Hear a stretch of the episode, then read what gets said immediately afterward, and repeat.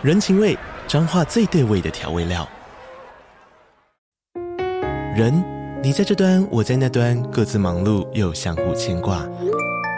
情，街角的吵杂声传递温暖与思念。味，是从每一个转角飘出的乡愁。这里是彰化县政府 Pocket 节目《彰化早咖》，我是主持人内克。从彰化大小事各具特色到旅游攻略，透过轻松有趣的访谈，带着大家走进最在地的早咖。准备好了吗？彰化的故事，我们说给你听。以上为彰化县政府广告。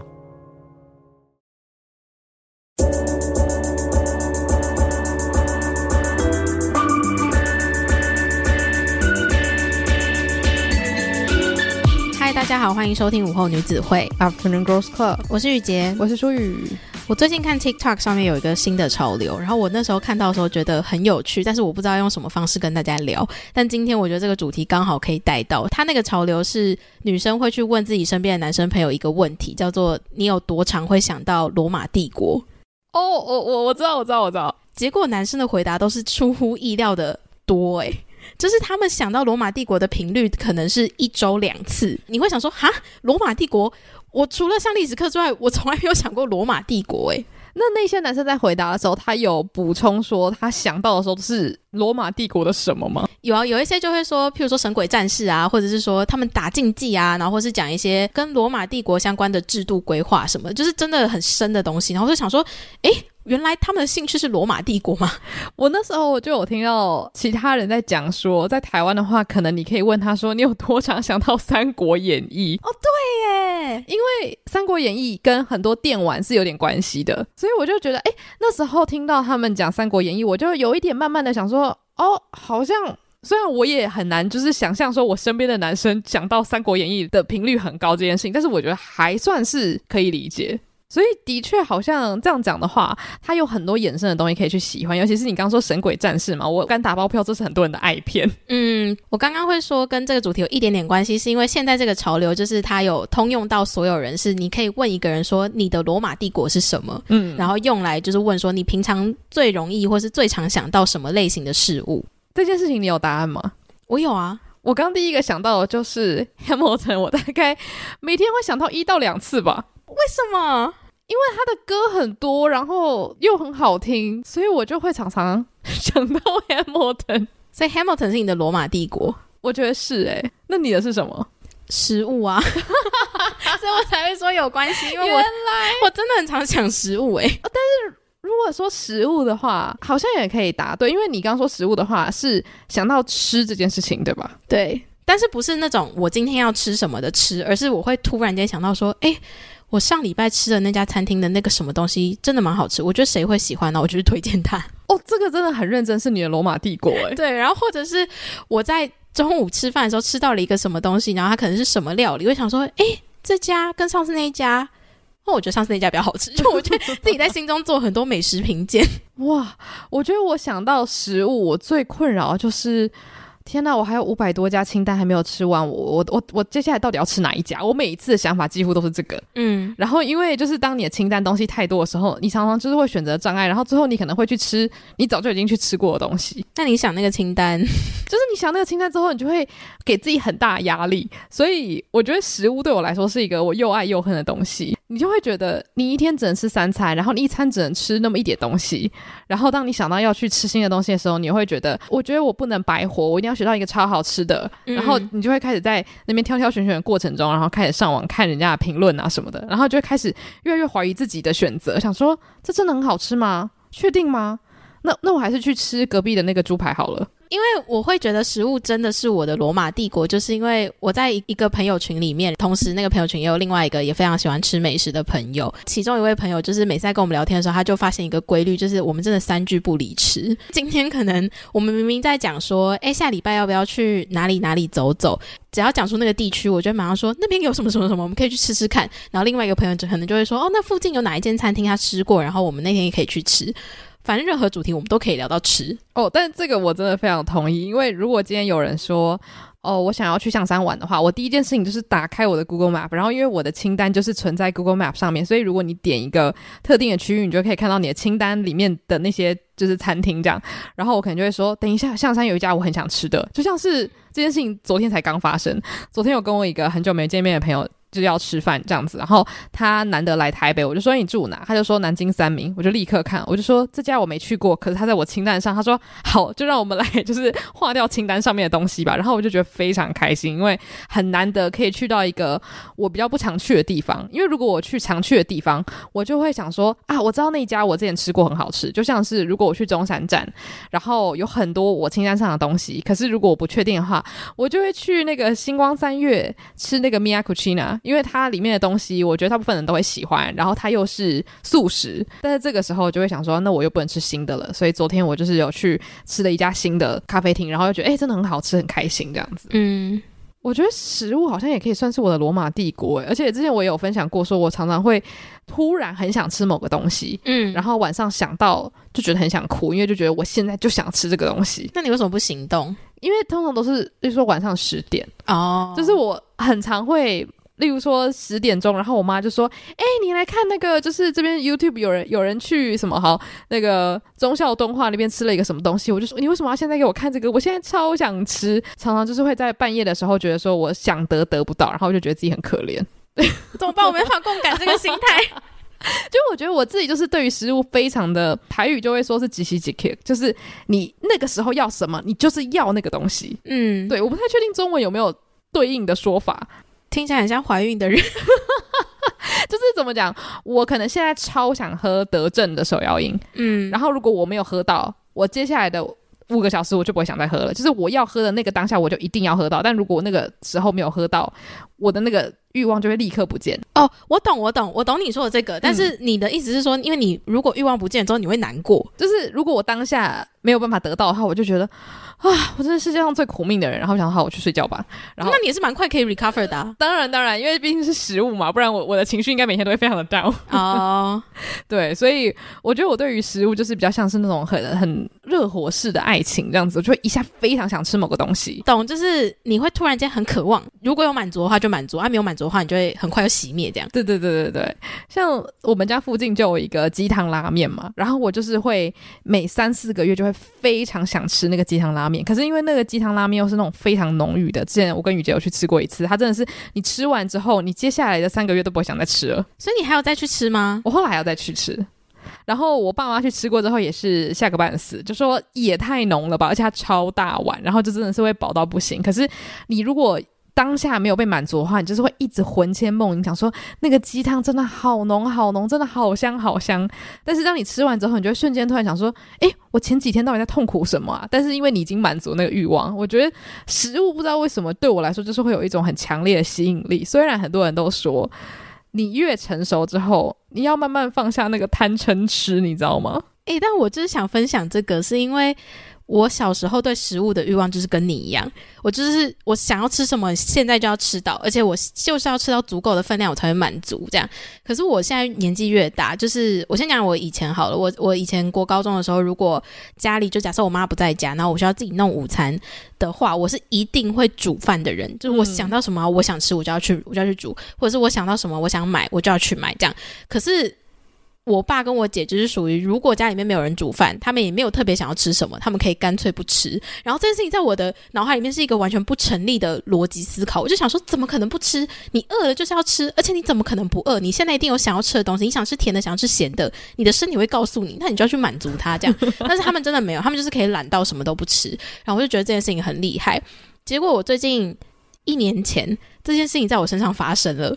你有被你自己吓到吗？我吓到啊，因为我那天就是有一天，我就想说中午假日不知道要吃什么，然后我就看了一下冰箱，可以煮泡面，可是泡面就要开火，然后就站在冰箱前面，我想了大概有一分钟，我想说那我要开火吗？我还想要吃荷包蛋，那我还要再另外拿一个锅子，我在那边想了快三分钟，后来想说算了，然后我就 我就吃了 yogurt 而已。天哪！但你当下会觉得我已经变成了不一样的人，还是你想说？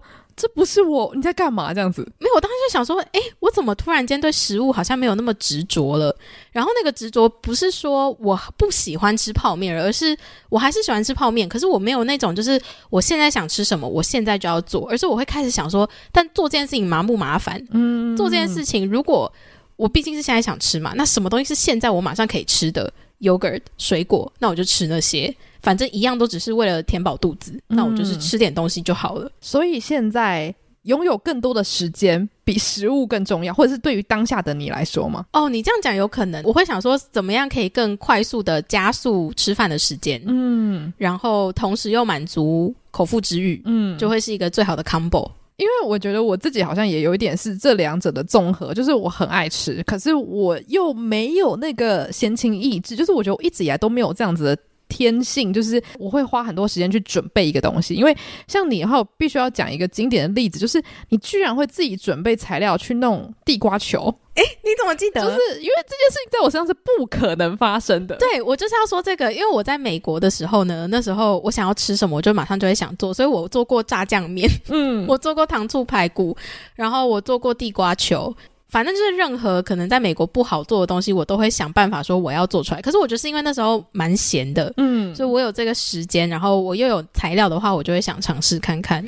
因为我最常做的事情就是，像我最近很想吃的一个东西，就是手工冰淇淋，就是真的是自己做。哦、然后因为我怕甜嘛，所以我就想说，哎，我可以加很多无糖的那种擂茶粉，就像是之前那个 Cold Stone 他们有一个限定的口味是擂茶口味。然后我记得我国中吃过一次，就觉得真的太好吃。然后我就想说，哎，那我可以自己复刻，而且可以把那个糖减量，就会让我可以吃更多，因为我会觉得它很赞这样子。但是自己做冰淇淋是不是可以很简单的做啊？可以，可以。那阻止你做这件事情的原因是什么？因为我要动起来，就是 什么意思？就是说我是，是冰箱要动吗？不是，因为我真的很懒惰，就是我在某些事情上面，我真的是会懒惰到一个极致。像我觉得嘴巴上一直跟我妈说啊，要是可以做手工冰淇淋，那不知道会多好吃哦！我每天就可以吃冰淇淋。我妈说，那你就动起来啊！我说。哦，好，我我再看看，我再看看，然后或者就一直跟我妈讲说，哎，你觉得我们那个冰淇淋到时候如果加了那个无糖可可粉，不知道该有多好吃？她说，那你到底为什么不动起来呀、我就会觉得，哦，那这样还要买一些东西，哦，那我我先去躺一下，这样就是我真的会常常想到我要做什么样子的前置作业，我就觉得，那我先去做别的事情，反正我等一下也可以吃很普通的食物，也会很开心。那这样子，你跟食物的关系还是处于？如果它太麻烦，你就不想吃，我就会觉得我自己对于动手做的那个门槛是很高的，就是我可能是绝望到我没有这个东西，我就是晚上睡不着，我才会开始想说，好，我要开始准备买材料，因为像我之前自己住的时候，我都是煮一样的东西，几乎就是我永远都是煮那个青花菜，然后萝卜。然后白饭，然后跟一些烫肉片什么的，然后我每一餐都吃一样的东西，我都觉得好好吃，因为我就是爱吃饭，然后配上一些咸咸的配料这样子，然后我就觉得好像就是因为我的这样子的饮食习惯，我就很容易满足于吃一样的东西，虽然我口头上会一直说啊好想吃 A，好想吃 B，好想吃 C，可是我就会宁愿去外面吃这些东西，或者是偶尔吃个什么冰淇淋。但是像我弟就是一个很不一样的反例，就是他也是常常会口头上一直嗨嗨叫说啊我要吃 A B C D E，可是他都会去做。我跟你弟比较像，哦，就是因为我以前在大学的时候也比较闲的时候，我就会很常想要做蛋糕，我就是想要吃甜食或什么的，然后我就去买材料，或者是我现在的话是我偶尔会看。YouTube 影片，然后看到人家弄什么法国面包用 cream cheese，嗯，然后就是说，哎，这样很方便，而且我上班的时候也可以带，我就会马上冲出门去买我需要的材料。哇，你的行动力真的蛮点呢。可是就是只有吃才可以驱动我的行动力，所以我去年发现自己对于吃没有那么积极的时候，也觉得很神奇。但是你在挑餐厅方面还是一样很积极，对吧？就是你对于大家出去玩要吃什么东西，你还是很擅长说，哎，我们来找找看大家想吃什么，然后这间餐厅好吃，那间餐厅怎么样？但是我觉得这个背后的驱动力，是因为通常我们会约特别到餐厅吃饭的话，那个人数一定是四个人起跳。然后你要临时找到一间餐厅，可以很好的安排四个人起跳，又可以坐一阵子，然后又可能可以完成一些，比如说生日任务啊，或者什么庆祝任务的这种餐厅，是需要提前定位的嘛。嗯，所以我是觉得说，既然都要提前定位，那我们就提前把这件事情准备好，就是你想要吃什么，然后我看我有有什么口袋清单可以去符合你想要吃的东西，那我们又可以在。很舒适的一个环境下，然后不会有时间压力的情况下去完成我们在这个餐厅需要完成的事情。嗯，所以它其实如果是聚餐的话，吃的真的食物本身没有。那么，就我对他不会那么多执着，反而更多的是那个餐厅那个环境适不适合做这样的活动。可是，如果是我跟你单独约的话，那我会比较喜欢，就是我们确定一个地点之后，那我就会马上找说，那那附近有什么好吃，我想要尝试看看的东西。嗯，那你会对什么样子的料理很有执念吗？我很爱吃汉堡啊！哦哦，对对对对对，汉堡跟披萨。我觉得我的执念是意大利料理。因为我不是一个非常喜欢吃意大利面的人哦，我不知道诶，应该是说跟饭比起来，我最喜欢吃饭。然后意大利面的话，我觉得要看。可是后来我发现我很喜欢吃意大利饺，跟那种很宽很就是那种手工意大利面。对对对对对。可是因为那种意大利料理比较难找，可是我觉得我常常会对这些面有就是非常非常高的期待，然后就吃完之后就想说。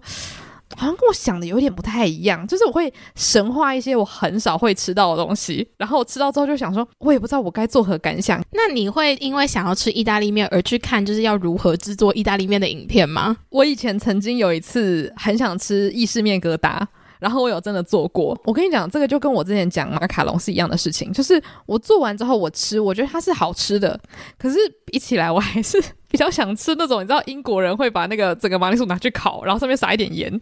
意式面疙瘩是马铃薯加面粉，对不对？对对对对对。哦，我那时候吃完之后就觉得这个东西好吃，可是如果我需要花那么多的前置作业去做的话，嗯，那我要把马铃薯整个拿去烤箱烤。但是我觉得有可能大家就是现在会群起暴动，想说那是因为你没有吃过好吃的面疙瘩，请大家可以分享给我好吃的意式面疙瘩，因为本来就我们就不是专业的，我们做的当然就不好吃，也是正常的。对，就是我我会觉得说。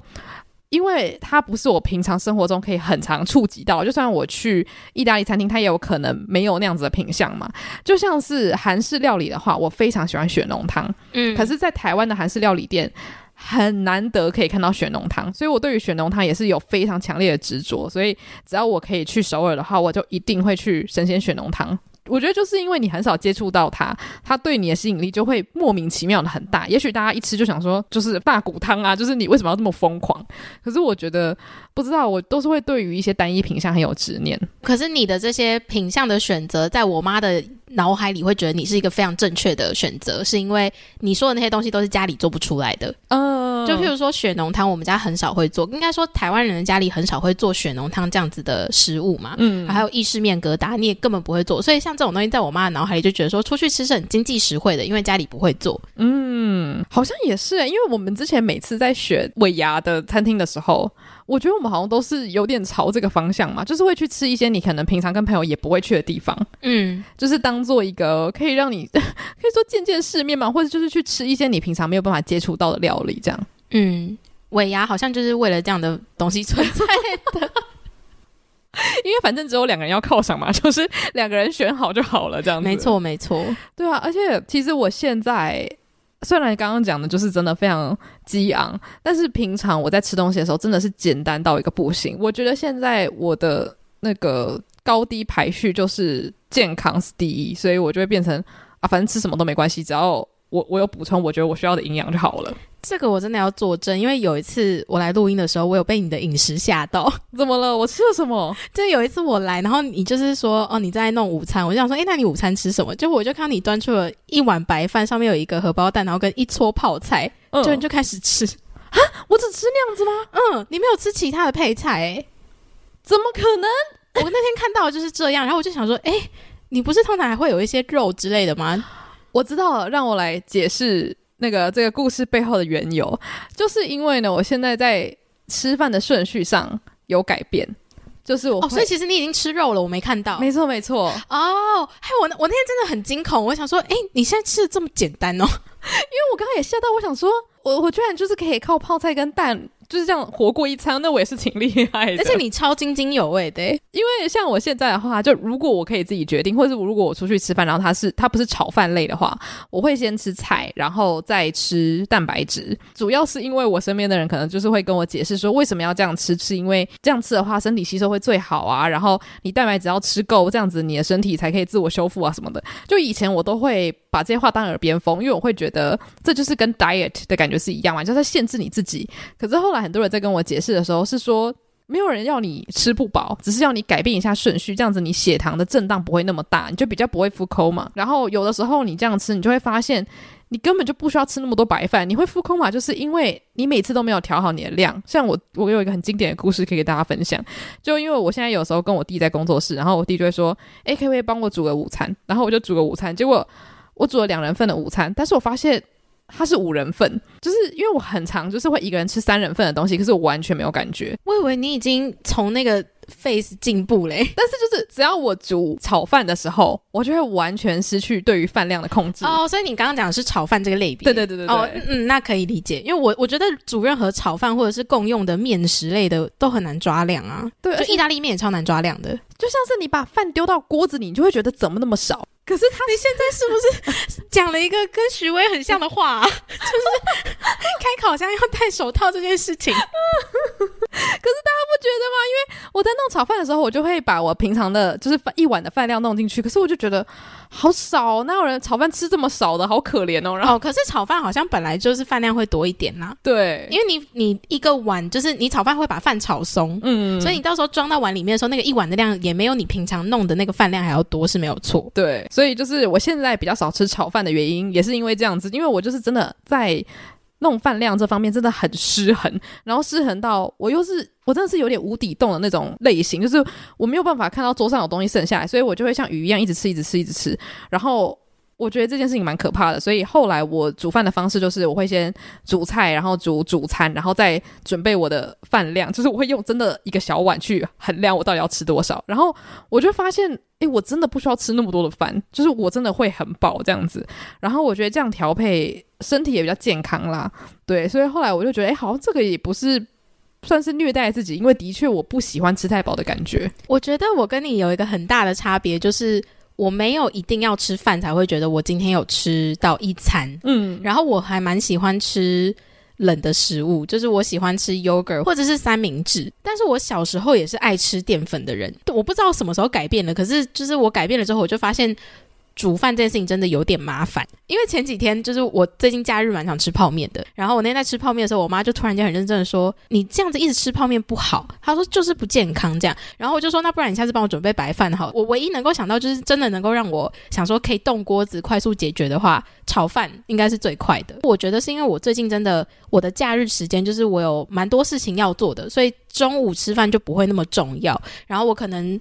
晚上我又有约人家要吃饭或干嘛的，所以其实中午就有点像一个过渡期，我只是需要吃一点东西维持我的体力，然后到晚上我可以吃，就是不管是去外面吃饭还是我家里面的人会煮饭，所以我就慢慢的缩小我对于中餐的期望应该是什么样子。对呀，那你现在觉得你有比较不被食物制约了吗？就算是爱的制约也好，爱的制约是什么意思？就是因为你太喜欢它了，然后你会日日夜夜思念，假如说你下个礼拜要去吃的这个东西。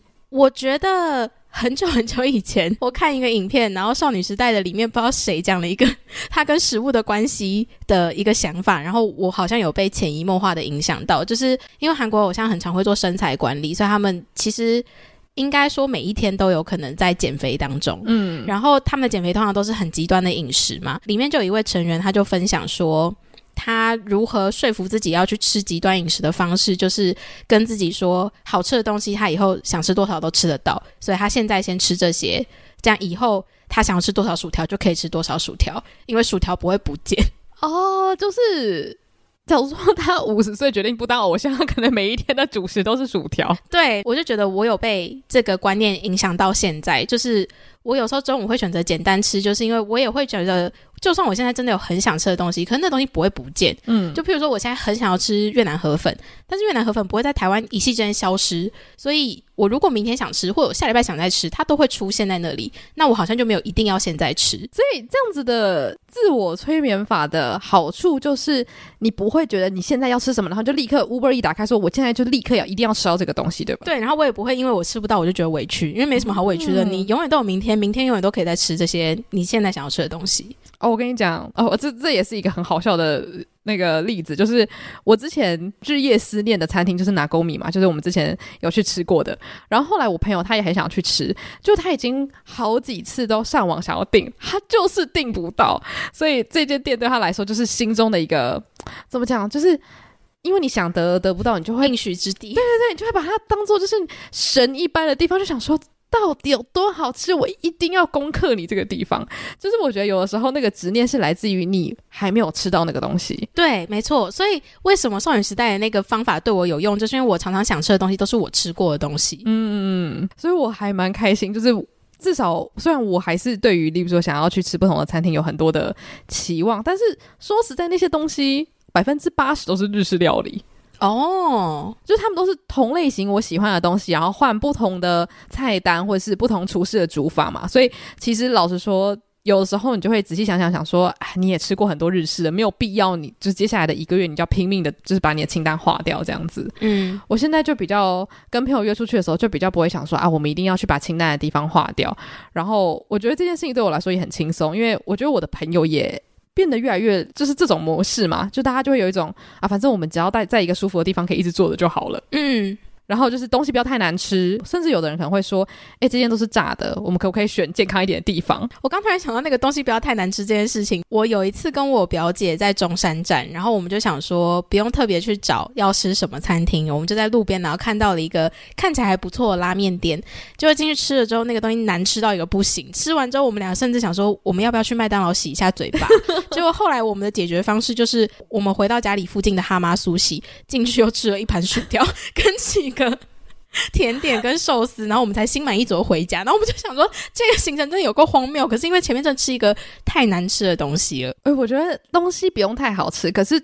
难吃的东西会真的让你记得很久，没错。因为我前阵子才吃到了一个真的让我永生难忘的臭豆腐，因为我超级喜欢吃臭豆腐，然后真的炸的我都喜欢。可是像真的豆腐，就我自己心中觉得好吃的那种真的臭豆腐，它是有一点厚实的，就是它不能像嫩豆腐一样，你碰一下它就碎这样。就是它是硬豆腐，然后里面有孔洞，会吸满那个汤汁。对对对对对，然后嚼起来就是很有嚼劲，然后吸满那个汁。结果我之前就吃到一个臭豆腐，那个真的超可怕，就是它那个很像把豆渣集合起来，它就是豆腐渣工程，你知道吗？所以就是很很软，是不是？对，而且重点是你你你用汤匙挖它，它全部碎掉，就它感觉是把那个豆腐搅成就是泥，然后再把它堆起来，还是它煮太久啊？我觉得有可能是煮太久。然后我就想说，我第一次看到这种质地的豆腐，好吧，吃吃看。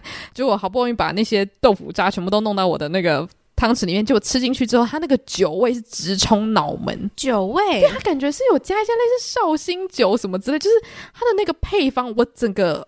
我的脑袋无法理解，我就想说，我只是想要吃一个很普通的臭豆腐，做的不好就算了，他还用一个全新的味道去颠覆我的脑袋，嗯、然后结果接下来的三四天，我们都还在讲那个臭豆腐有多难吃，而且是真的很愤怒，嗯，因为我觉得我们那天晚上就是在期待那道菜可以做一个完美的收尾，所以它等于是在我们的那个记忆上面就添加了一个小小的污点，而且是不是吃完就马上想说，我要吃一个我确保它一定很好吃的东西来洗我的嘴巴？没错，所以我觉得现在我们跟食物的关系。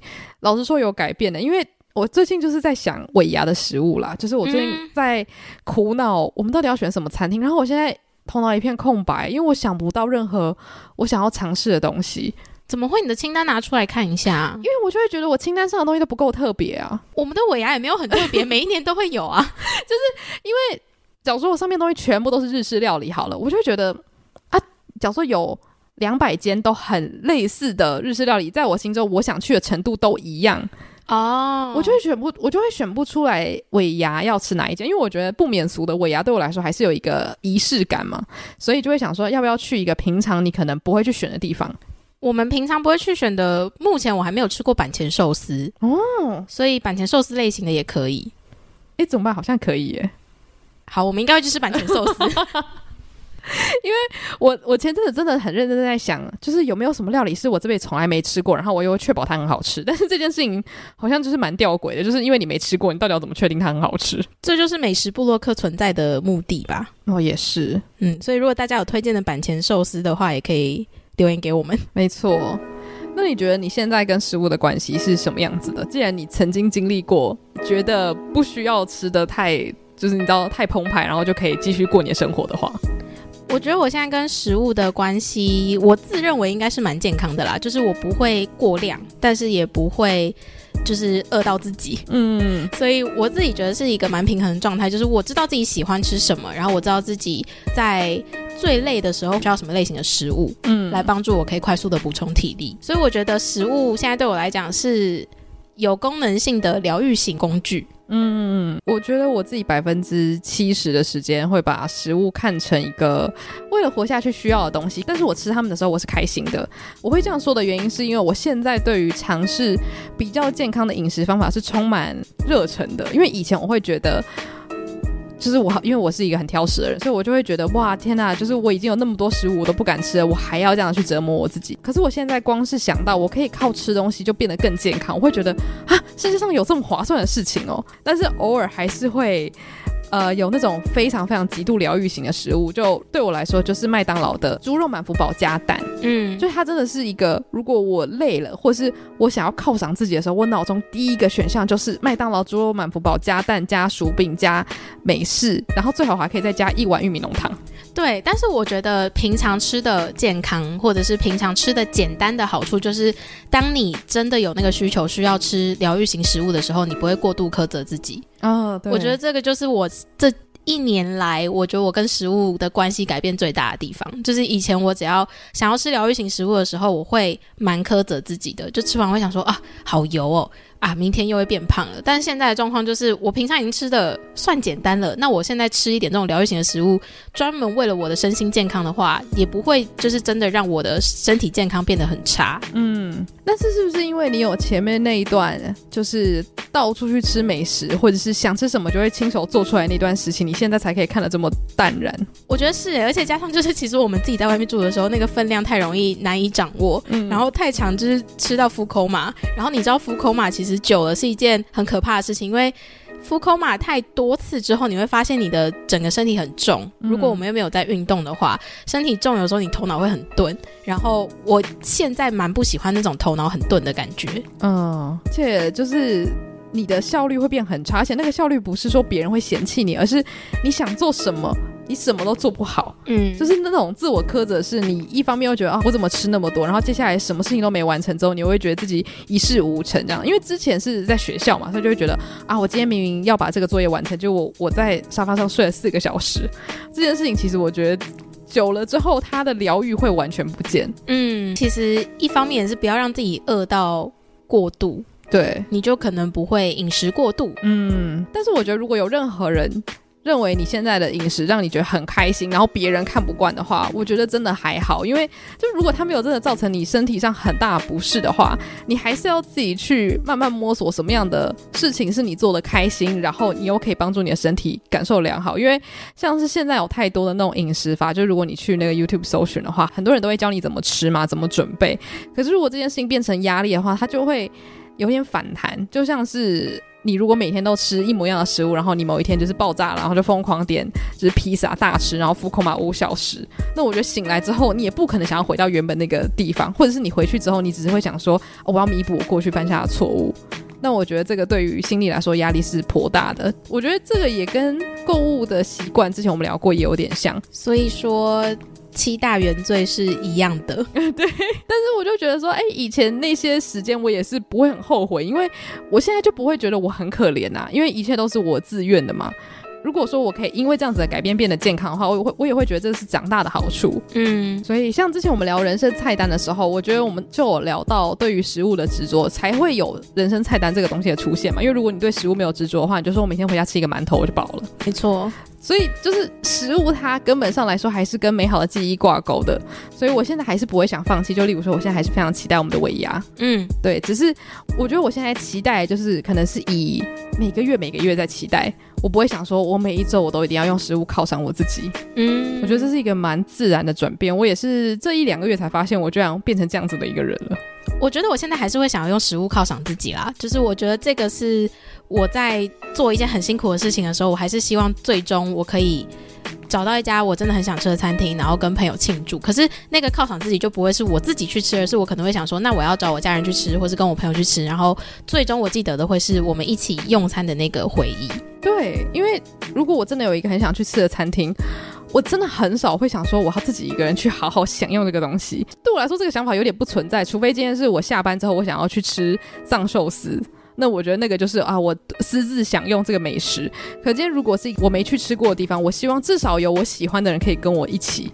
这样子的话，我想到这间餐厅，我会想到啊，那个时候是跟这个谁谁谁去，然后很开心，就还是跟记忆绑在一起。因为我觉得吃这件事情，它快乐，其实很多时候是因为它分享。嗯，所以欢迎大家跟我们分享。如果你觉得你跟食物的关系是很有趣的话，那你可以告诉我们你的心路历程是怎么样子的。我也会蛮好奇，就是大家有没有小时候非常执着的食物，就会长大之后突然放下那个执念？嗯，对，所以欢迎大家跟我们分享。然后你可以到社群私讯我们，或者是在现实动态分享我们的节目，tag 我们。那也可以到 Spotify 我们的留言区留下你的想法。那喜欢这期节目的话，也欢迎到 Apple Podcast 留下五星评论。谢谢大家今天的收听，午后女子会散会。